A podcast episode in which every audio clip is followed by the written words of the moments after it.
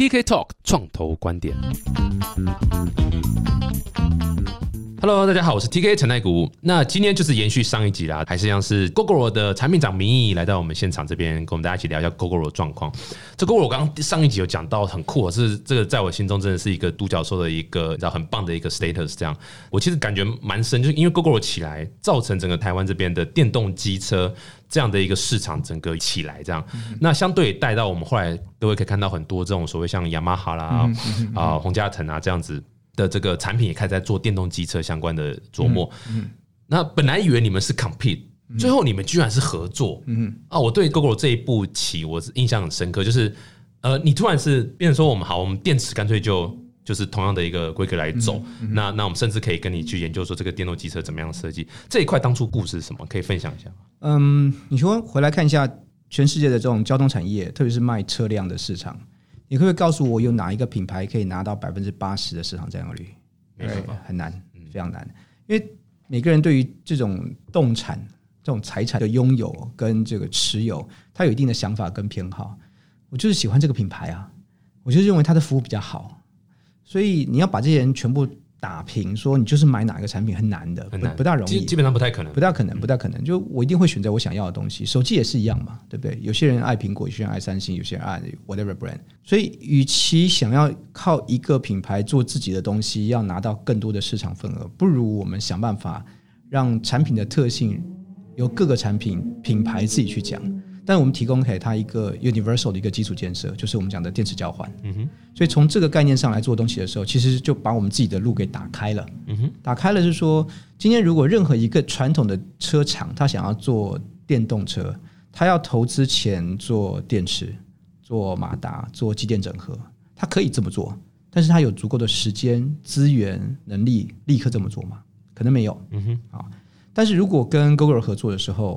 我的电池交换网络已经布到全台湾到处都是了，啊，我可以卖我的一些重要的元件，不管是马达也好，马达控制器也好，机电整合的一些控制装备给你，但你把它放到你的车子里面，然后就变成你的品牌。那透过你的通路去销售，透过你的通路去服务你的客人，所以客人还是一样有买到那个品牌的产品，它的 DNA，它的服务，但是它不需要原厂。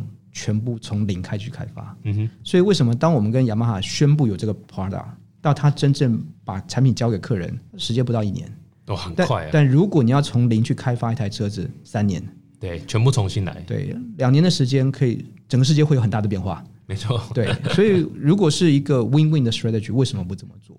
在 Google 开始真正贩卖二零一五年之前，其实台湾政府已经那个时候已经推了将近五六年的电动机车，从来没有一年电动机车的销量。能够超过一个 percent，每一年台湾大概卖八十几万到一百万辆的机车，从来没有一年超过一万台，大概就是七八千左右就顶住了，一个 percent 不到。今年的十月，二零一九年的十月，每五辆卖出去的机车里面有一辆是电动机车，真的，现在看到到处都是电动机车，所以从零从一 percent 不到变成现在超过二十 percent。也不过就是二零一五、一六、一七、一八、一九，不到五年的时间。嗯嗯。那这里面就有包括了雅马哈的车子、红加藤的车子、GoGo 的车子，未来可能还有其他品牌的车子。嗯。让消费者有更多元化的选择，有更多的通路可以服务他们，有更多的覆盖。可以让更多人觉得我选择一个正确的产品。你们就好像是机车界的 AWS 或者机车界的 iTune，然后 Apple Store 这样，就是你们的 infra 帮大家建好了。对。那你如果今天想要在上面做你自己的电动机车，哎，其实你不用重新养一头牛，对不对？就直接用上面。那甚至就直接用你们的那个电池的交换站，对不对？就可以直接使用你们的电池的系统，所以你根本也不用建。最讨人厌的所谓我的电池的布的那个状况，充电的问题，嗯，这根本也都省去了。对，所以就 focus 在你自己本来就很强的地方。而且，如果我们有一个好的这样的 infrastructure，其实对整个世界更好的是更多人用嘛。嗯哼，不是说因为我有个东西说我把它保护住，只有我一个人能转。嗯哼，更重要的是说有更多人采用。回到我们上一集讲的，我们希望改变世界，改变世界从来不是一个人独立可以完成。你告诉我的历史上有哪一个人？嗯，一个人改变了世界，超人还好他不存在，还好他不存在，他存在在电影里面，所以改变世界是其众人之力了。嗯，有越多人认同你的方向概念，不管那个是商业的还是消费者，真正能够达到那个目的的机会就越高，而且速度会越快。所以有的时候开放或者是跟这个所谓的竞争对手合作，其实是达成最终目标的一个非常重要的一个途径跟管道。哎、可是我好奇，当初你们去跟他们谈的时候，雅马哈好像他们没有说，哎、你你要我全部用你的底层的这个 infrastructure，那其实钱还是你赚啊，或是哎、那其实我们怎样怎样怎样，有没有什么考量？他们觉得说，呃我不要，我不要跟你们合作。我觉得有跟我们合作的都是想通了，嗯因为我刚刚讲，其实他们最大的那个成本叫做时间成本，嗯，你可以全部自己做，但是你有那个时间等待它发生吗？而且嗯你愿意投入一个资源在一个你不确定的事情上嗯吗？如果他们想要做，他们早就做了，他不用等到现在，而他们现在要做，是因为他看到市场快要成熟了，那你有多少时间去等到市场？已经过于成熟，而你才准备进入。嗯哼，所以我觉得在这里面合作里面是大家虽然都有自己的算盘，但是结果是好的，就是让消费者有更多不同价格的选择，更多不同品牌的选择，更多不同服务的选择。蛮酷的，蛮酷的，而且这应该也是消费者乐意见到的啊，就是更快推出好的产品，然后又是我 support 的品牌或什么的，其实蛮好基本上就是双赢，或者甚至是我赢，然后我们的合作厂商赢，消费者赢，政府也赢，对不对？政府也在赢对对推这个对对对对。政府也在推这电动机车这样的一个，没错。对，所以他们也是乐见其成。那这个 Google 除了这个电动机车自己这样单一卖电动机车之外，现在 Google 就在最最近非常非常最近正式推出的这个电动机车共享服务 Go 哎，为什么当初有这个 idea？我们在台湾啊，因为台湾有两千三百万人，一千三百九十万辆机车，然后扣掉十八岁以下不能骑，六十岁以上不建议骑，对大概就是一人一台。哇哦，说不定还超过。搞不好还超过。对，所以在这个市场里面卖机车非常合理。可是即使是这么高的密度的时候，有的时候你就发现你的车不在你身边呢，怎么办？我举个例子，早上出门下雨的时候，你决定骑车还是坐捷运？坐捷运回去的时候放晴了，，God damn it！我的机车在家里，我让配合演出，这样还可以吗？感觉很棒很棒。对，然后比如说中午想要去吃个饭，我早上好不容易有个黄丁机车位就停在我的公司门口，我现在把我的汽车骑走了，我吃完饭回来之后，请问我车停了可？能就没了。对，位置就没了。所以有很多条件跟环境，即使台湾机车密度这么高，我还是觉得，如果那个时候有一台机车在我身边多好啊！啊，这是在台湾。如果我们回去看欧洲，欧洲拥有机车的人口跟比例就比台湾低非常多。嗯，可是他们还是有所谓的第一里跟最后一里的需求。从捷运站下来以后，我怎么样从捷运站到公司？走吗？骑脚踏车吗？还是如果有一个电动机车可以骑？所以我们看到有些人可能终其一辈子，他不会拥有一个自己的机车，但是不表示他排斥跟不想使用机车这个交通工具。有些人会一直拥有自己的车子，但是他离开了他自己的 home town 的时候，或者离开了他自己家的时候，或者车子不在身边的时候，你怎么去处理这个状况？晚上我要跟同事好友去 pub 去喝个酒，我可以骑机车去，然后代驾回。可是我骑我自己的机车去的时候，你怎么回？嗯哼，难道叫酒醉驾车吗？不行嘛，对不对？就代代驾一次骑两台啊，呃，在等，然后再呃代驾，哎，一台车可以开载两个人，一台机车可能有点麻烦，一个人没办法骑两台机车。是是是比较难的、所以它有很多 scenario。那最后我们就看到说，诶，如果我们可以有一个共享的服务，满足很多人行的需求，那么这个服务即使对于现在这个市场上有很多机车的市场而言，它还是一个利多。嗯哼，那更不要说有些市场它是没有卖那么多机车，但是有人对于新的服务，比如说你在欧洲，如果你去欧洲，你坐个地铁，你知道两块欧元、三块欧元很贵的，上个 taxi 下来就是十几块欧元，更贵。对呀、所以它的移动成本很高。但如果是用共享方法，两块欧元之内，两个三块欧元之内可以搞定的东西，你不用花到三倍四倍的价钱，它有一个很好的 alternative。那这就是我们想要去尝试去挑战的一个市场。所以呃，你们是先从桃园对不对？，对，先从桃园先从。桃园开始，对，然后试了多久？我们桃园 run 了五十三天，五十三天。，对，哦，所以大概差不多不到两个月，不到两个月。对，桃园 run 了五十三天，总里程数就加起来超过五十五万公里，我如果没有记错。哦哇，就是租赁的里程数。然后因为这样子节省了四十五万公斤的二氧化碳，然后也同时带来了十万个用户注册用户。嗯，所以我们决定在十月二十一号在台北开台。就正式在台北。对对，对，所以你们一次在台北就布了多少台？我们目标是在二零一九年的年底之前，在台北要布三千台，但是我们三千台。对，我们第一天就布了五百台。哦，现在已经五百台在街上是可以对，，应该在这个节目播出的时候，应该已经超过一千台了。哇哦，哎，台北市这边，嗯因为其实不止你们做共享这个电动机车，呃，还有然后其他牌子也在做共享，嗯对对对对对对呃，这件事情，那有点难想象，这样丢下来，这样机车不会造成就是更多停车位或是你知道交通上的问题。其实很多人在问的问题，说你把更多车丢到市区里面，不是造成更多停车的问题吗？嗯如果这个单纯是用加法算，一定是嘛，因为更多的车子要更多的车位。可是其实你应该想想看减法，什么叫减法？哈，我们举台北市为例了，这个最容易大家可以理解的。台北市的市民在台北市工作停车，这个正常嘛？对。那你知道台北市里面有多少从新北市进来上班的？大概差不多三四百万，对，每一天哦，天进进出出。然后他们可以透过公车、透过捷运或者是机车，你去看看台北市的所有连外桥梁，哪一天在上下班时间不是机车道塞得满满的？嗯，全满，对，这些人进到台北以后，请问他的机车停哪里？对不对？嗯。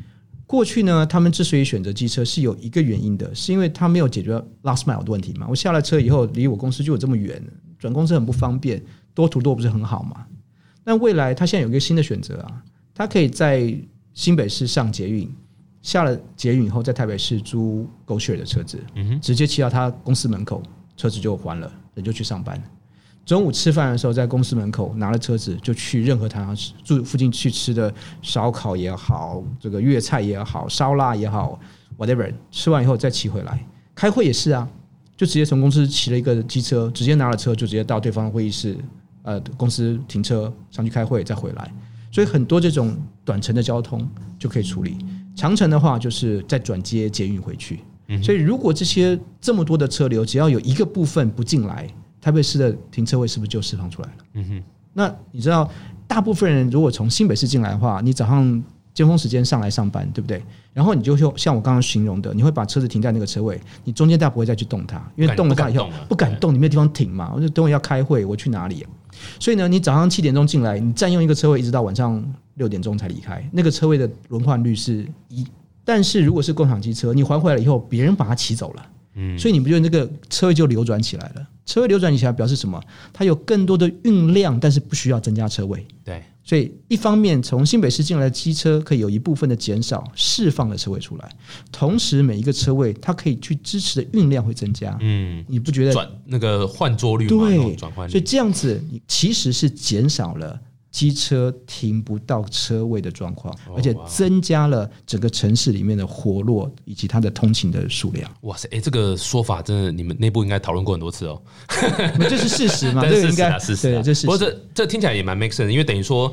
本来所有人，这些人全部进来台北市上班，都是骑机车，因为没有别的方式嗯。你虽然有捷运、公车，可是我 last mile 没有被解决，我就不想要坐公车、坐捷运。其实 U Bike 是一个很好的选择嘛。嗯那 U Bike 有还是卡在两个地方，第一个它有装，它定点了对定点；第二个就是说夏天骑 U Bike，就算骑个十五分钟，香水都盖不过汗味，嗯那，怎么办？对对但，是骑机车基本上就没有这样的问题，嗯嗯。很快很方便，。所以说等于大家会就长途的更喜欢做大众运输系统，然后最后在 last mile 就用是是共享这样 First 的 Mile、Last Mile 都是这样子，去捷运站、离开捷运站都可以用这个产品。所以当初这个是需要申请执照，这种共享的，是是桃园也有，在台北市也有，我们都有跟当地的市政府去申请啊，去经营这个这算什么共享共享服务。台北市有一个共享运具的一个自治条例，所以你要去满足这条里面的一些法令上的需求。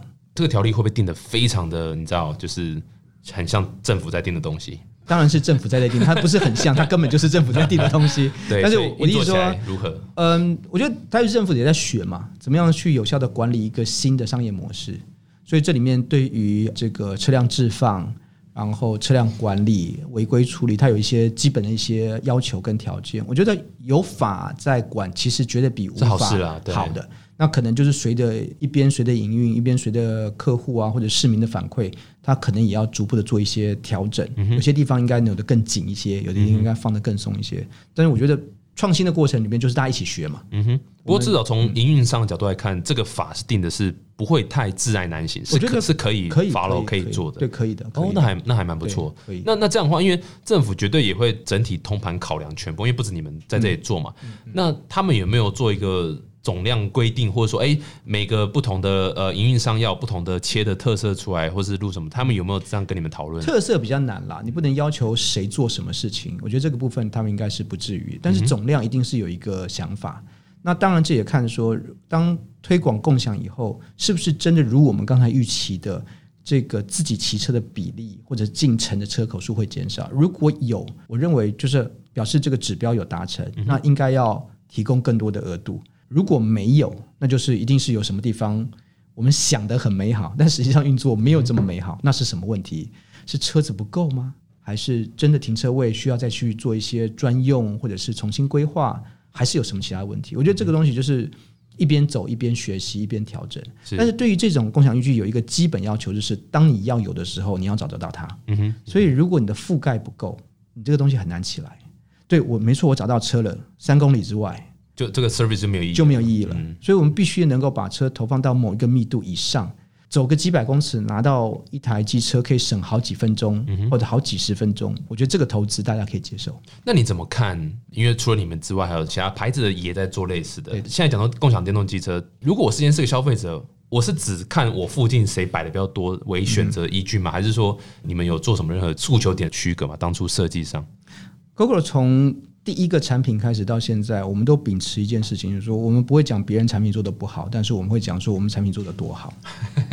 消费者的眼睛是雪亮的，他们自己会去比较。是是，对，比如说我举个例子，我们在台北投放的所有车辆啊、第一个它车重很轻，八十公斤，而且它车的宽度很窄，所以这其实是考虑过的。台北市哈一个十格的停车格，正常状况都会停十二辆车，对，挤到那个很对对对。对。所以你好不容易发现一个车格你推不进去的时候，其实是你人生中最大的一个 suffer。哦，这个是城市间最痛苦的一次，对。莫过于此。对啊、但是我们的车子 Viva，我们特别挑选了 Viva 哦，所以这一次投就是投投 Viva Viva，对。所以它是可以基本上只要是任何人车其他机车可以停去的位置，Viva 都可以停，有点像当初 Smart 啊在卖说，哎、我可以以垂直停到可水平的车格里面，这其中之一，轻，很容易进出。第二件事情，我们所有的 Viva 车上都装了，不只是手机架，是无线充电的手机架。哦，哇哦，为什么要做这件事情？因为很多人就是不知道要去往哪里骑嘛。因为我骑这个车就不见得是我的通勤路线，我可能要去开个会，有可能要去喝个咖啡，跟朋友见个面，那就不是我常走的路线。我怎么知道要怎么走？那导航的时候，过去啊骑电动机车最怕两个事情，两个东西都叫没电。第一个呢叫做骑电动机车，电动机车本身没电，往下你去不了你要去的地方。第二个呢，你去到你要的地方，手机没电了不能还车，所以我们想把两个问题都解决。车子没电，外面一大堆换电站，到处都可以换，而且不需要跟客人收钱，那是 GoShare 自己在负担的成本。手机没电不会，你只要把它插在我的这个充电座上面，基本上它就会帮你充电，而且是无线的，所以你也不用带着自己的 cable。所以这好贴心的设计哦。对，所以我们想要利用产品的价值来获得消费者的青睐，而不是说啊人家没有怎样。我觉得每个人都会进步，但是只要你进步的比人家快，消费者就会喜欢你的服务。嗯，这真的还蛮贴心的设计，而且是这个又帮你手机充电，然后又你你想得到使用者在起的时候的一个使用情境会怎么样，所以给他一个那个手机架，然后上面还是一个对还是一个充电。然后共享服务另外一个目前的一个痛点就是说，我现在看到一个车，我想去骑它。那假设我还没有 download 这个 app 的时候，我的第一次注册过程，过去不管你用哪一家，大概都需要一天到两天，因为你要把你所有资料丢上去，然后在另外一端他们就会有人工去做审核。而我们这次导入了一个 AI 的技术，所以基本上就是照了你的身份证，照了你的驾照，然后对你的脸做两张，一个远一个近距离的自拍，所以他会去比对所有的这个证件，然后确认说你就是那个人。嗯，我们整个过程三到六分钟可以处理，所以当你看到这个车子走完这个流程，十分钟之内你可以拿车往前走。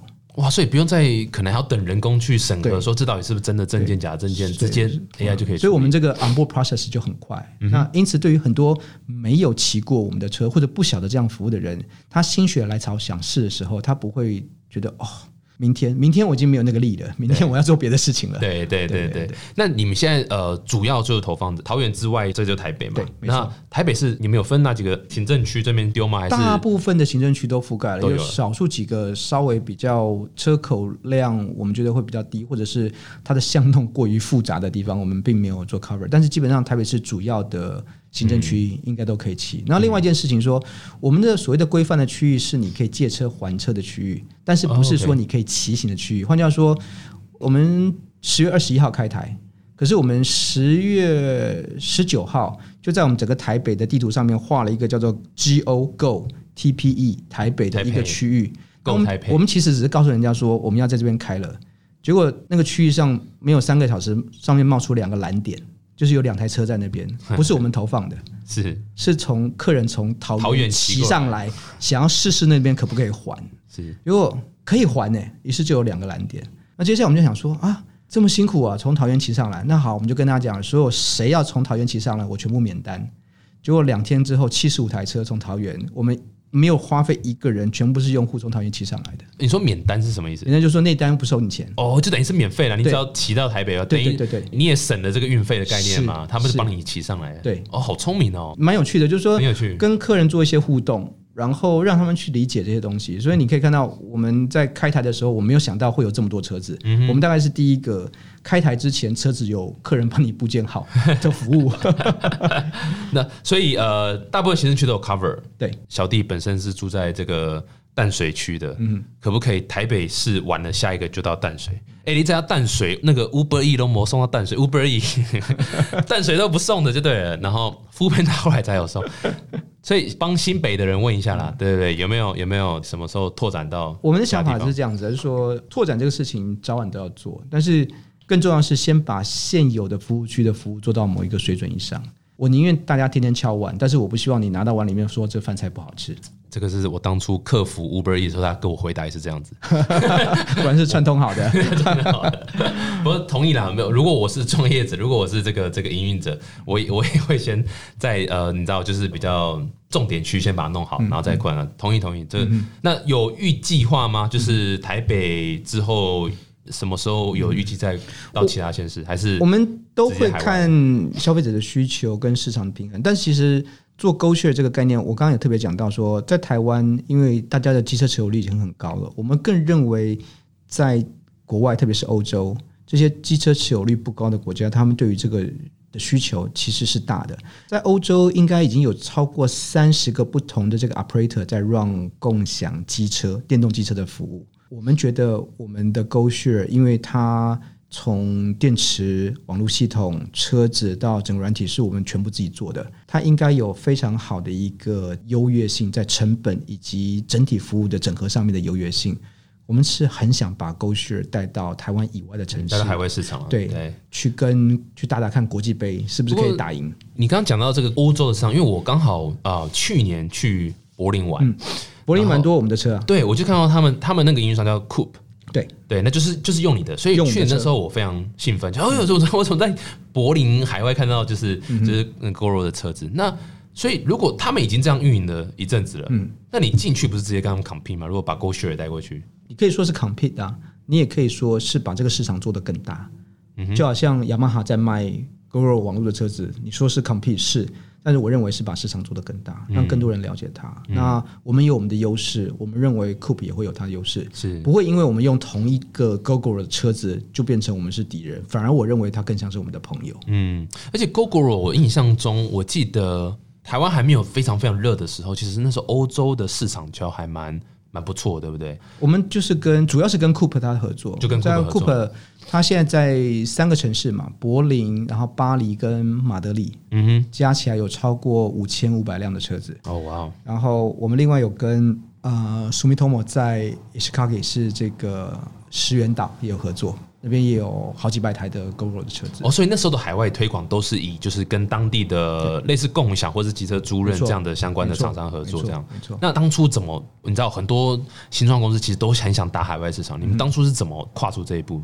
更多是被动的啦。我们把台湾的市场先做好，我们把我们的服务做好，把车子做好，把网络做好，所以就会有国外的需求跑进来说，在我们 survey 了一轮以后，发现你们的车子是最好的。最好的，对，举 Coupe 为例，Coupe 的母公司是 Bosch 博士，嗯嗯，啊、b o s c h 是德国公司嘛，他自己生产机车的马达，中国中国还卖的很多，然后他也买生产自己的机电整合系统。他最后说我们要买你的车子，其实我们自己都很 surprise，都很意外。哇哦，因为他他有他所有的 kit 为什么买我们？因为还是一样，车子其实不只是零件的拼凑了，整个运用的整合其实还是蛮重要的。software 部分呢，其实也是非常重要。对对，所以这个整合的部分我们做的蛮到位的。所以 Coop 在看完了整个市场，他有从中国来的各式各样的其他人的 offer，价钱更便宜，然后宣称的规格更好，但事实上他们最后还是选了我们的车子。那因为他们看到了别人看不到的东西，这就是价值。嗯，所以你们之后要打海外市场，也是都会先用 Go Share 这样的模式吗？还是说你们会想说，我也在那边开始卖 Go One Two？我我认为这个都可以。我举个例子好了，很多人觉得说，哎，如果你开始 Viva 开始做 Go Share，那个 Viva 这个车就不用卖了吧？嗯，很合理嘛。我这门口就有一台，为什么要买这个车？可是我们其实 run 了一段时间以后，有非常非常多 Go Share 的用户是第一次骑电动机车。不是因为他骑过 Go Girl，他来骑 Go Share，是因为 Go Share 他发现哦，原来电动机车已经做到这么好了。嗯嗯很多人骑完了 Go Share 以后说，我想买一台 Go Go 的车，因为我觉得我家里的机车要换成这个样子。嗯，就觉得骑的一世成主顾了，对，非常开心。因为因为这种体验哈，在你没有打算去买它的时候，你不会进到店里面。没错，可是当你去骑 Go Share，你只是为了 A 点到 B 点嘛，他给你一个完全的 expectation 的一个 experience 的时候，可能会觉得说，哦，原来电动机车已经做成这样了，我过去没有想过，但是现在我被彻底的影响了，而他心里面就有一个小小的种子。一个小小的幼苗会发展出来。我认为有一天他买车子的他，他不排斥去选择电动机车。我就回到你刚才的问题，所以永远是 Go Share 带领着零售，还是先做零售再回来做 Go Share，不见得的。不同的国家、不同的区域、不同的合作伙伴，我们可以玩很灵活的策略，所以等于都会 try 就都有可能。呃，Go Share 大概什么时候会打海外呢？嗯，今年大概是快要来不及了，差 差不多了。希望啦，明年我们看能不能有些好的斩获。哦，那也蛮快的。等于 Go Share 这边先试 run，其实台湾已经试 run 了，这样应该有两三个月了。对对对所以到明年大概可能也才呀，就差不多，可能差不多不到半年，差不多半年的时间。我们对我们自己的要求蛮高的了，不只是产品，包括了时间，因为还是一样嘛，time to market。嗯，对，好的主意大家都会有，嗯哼，谁能够做出来？执行力了。对然后 over deliver 那个 expectation，哇，那就是很棒。对，因为你刚刚一开始提到，就是你知道，Google 是一个 capital intensive 的一个产业、w h i c h 本来也是一定是这样，因为机车嘛，这种硬体就有电动、呃那个那个电池交换站，然后包装杂志上也讲了很多，你们有拿到投资相关的这样一个。呃，我刚刚一直讲说，这个 g o r o 是台湾这个准独角兽，也是因为有很多轮很多轮的资金进驻，让他们估值也在一直在往上跑。那当初是最早投资 GORO 的是谁？最早的时候应该是嗯润泰集团，就是那个然后一总裁，对不对对？对，然后我们自己啊，就像这两个是为主嘛。那后来第二轮、第三轮的时候，陆陆续续有引进新的投资人，嗯，好像海外的创投嘛，政府也有嘛，对不对？政府有一部分不是很多，比例不高，但是海外的还不少，包括了呃，我们刚刚讲 Sumitomo，这是日本的、a n g i 是法国的，然后这个呃 Foundation 就是叫做是美国前副总统高尔、哦，OK。的的一个基金也有投我们，然后淡马那个基金是不是专门就是想找一些就是你知道对环境是好的，对，没错，这样的一个是的，是的啊。然后另外就是淡马锡 （Temasek） 也有投我们，然后 Panasonic 也有投我们，所以我们其实投的我们的投资人的比例还是蛮 diversified 的，蛮多元化的。而且刚刚听到有几个是客户，对不对？就是应该说你们配合的，呃，也是投资人，也是客户，就是角色是比较多元的。嗯，这个是很棒的，就是我跟你合作，合作到我超喜欢，我最后想要 join 你，对对这这是一个很当他们在投我们的时候，他们都不只是看 GoGo 在台湾市场的结果，他们更认为这个 solution 应该可以在全世界其他的角落有机会落地生根，嗯哼嗯做更好的服务。所以我们也一直往这个方向在前进。对，只是还是回到，就好像你刚才问我说，什么时候要去新北，什么时候去哪个城市，我都会用这个标准答案。我们先把我们现在的事情做好，嗯哼因为一旦做好了，我要复制，我就是复制成功的一个案例。嗯哼可是我现在做不好，我复制，我是复制一个失败的案例。对对对所以这个才是我们最需要拿捏的一个时间点。所以我很好奇，一开始是怎么跟润泰那边牵线的？是他们就认识你们吗？还是 Horse 跟呃尹先生可能早期的时候有一些机缘巧合能够碰在一起，后来 Horse 离开了他前一个工作之后，他有等于是在碰到尹先生讲一下说，呃，他想要。有一个大的主意，希望能够改变世界。那讲改变世界这个事情，都大家都在讲嘛。嗯，但要变成一个 business proposal，好像不是那么容易。对，其实是非常困难。对，后来他就花了一段时间整理一个 business proposal，但是好像我如果没有记错，Horace 跟我们讲过几次，他说他那个 proposal 还没进到第三页，那个尹先生说：“来来，你坐下，我会支持你要做的事情。”哇，对，所以基本上我觉得就是我们的出发点跟我们想要切入地方，它有一个需求。而且是一个很有未来跟前瞻性的需求。那另外一方面也是尹先生看到了，他也希望他的投资或投入能够不只是在商业上获得成功，还能够对于这个世界上留下一些什么东西。就好像尹先生他自己有有在主持一个汤奖，也就是说华人界的诺贝尔奖等等。我觉得都是大家都希望能够为台湾也好，为世界也好留下一个什么东西，用这个方向。再往前面做，哇，太酷了！这个真的是非常非常，然后很有正面意义性质的一个题目，就会蛮容易吸引到很多很多，你知道，就是也认同这样想法的人。如果单纯只是说我将要卖机车，我想卖很多很多台，我相信不会让这些投资人是有任何太高的兴趣。所以很多时候做很多事情都是背后你为什么要做这件事情，然后为什么是你们，这个是可以吸引到投资人的一个重要。我觉得不只是吸引投资人，也是吸引团队很重要一个原因，因为很多人。有些人是在找工作，有些人是在找完成梦想的舞台，这两个层次不一样。大家都会有收入，可是最后能够把事情做到什么样的状况，完全是看你把目标放在什么地方。没错，没错。所以真的是身为 CEO 或是高层，你一定要有一个。你要有个想法，你要有个 story，才能够骗，呃，才能够就是真的吸引到好的 人才能投资人进来。哇，太棒了！这一集明义跟我们分享多这 Go Share 的部分啊，进来像这个预祝会大成功啊，年底三千台嘛，对不对？我跟你讲，五千台了，好不好？你起码呢，放给你家，今你年底五千台了，好不好？没有，看这不是电视购，但是可以想象这个应该可以带来不少改变。我还蛮期待，因为有共享机车或者共享这样的交通工具，让这些你知道这种通。现在可以更方便，然后可以更减少更多的这个呃单一的这个机车在外面跑，这样我很酷。然后呃也分享很多海外市场啦，还有包括投资的部分。再次谢谢明明谢明哥。如果有什么样需要呃多了解 GoGo Road 的，就是去官网吗？还是有你们有什么什么 social media 什么的？我们很多，反正我们跟用户一直站在一起，不管是官网也好，还是我们的脸书，不是脸书脸书粉丝自己的自己的粉丝团 很多，我觉得可以联络的方法很多，而且。GoGo 很欢迎大家真的去体验看看，因为很多人对于这个东西啊，还是认为它是比较走在前面的东西，会用过去的眼光去看它。嗯我觉得这些东西不要相信人家说的，相信你感觉的，去试试看。哎，这是行销人在讲的话哦，Follow your heart，嗯对不对？你的心和你的脑叫你一直买。哎，那是另外一家公司 啊！再一次感谢明哥。那如果喜欢这个节目的话，欢迎呃下载商浪，然后订阅我们这个 TK Talk 创观点，按一下订阅小铃铛，还有什么按赞什么东西，whatever 你可以做的东西，然后记得订阅一下 TKBS Channel。对啊，再次谢谢明哥，谢谢谢谢，下次见，拜拜。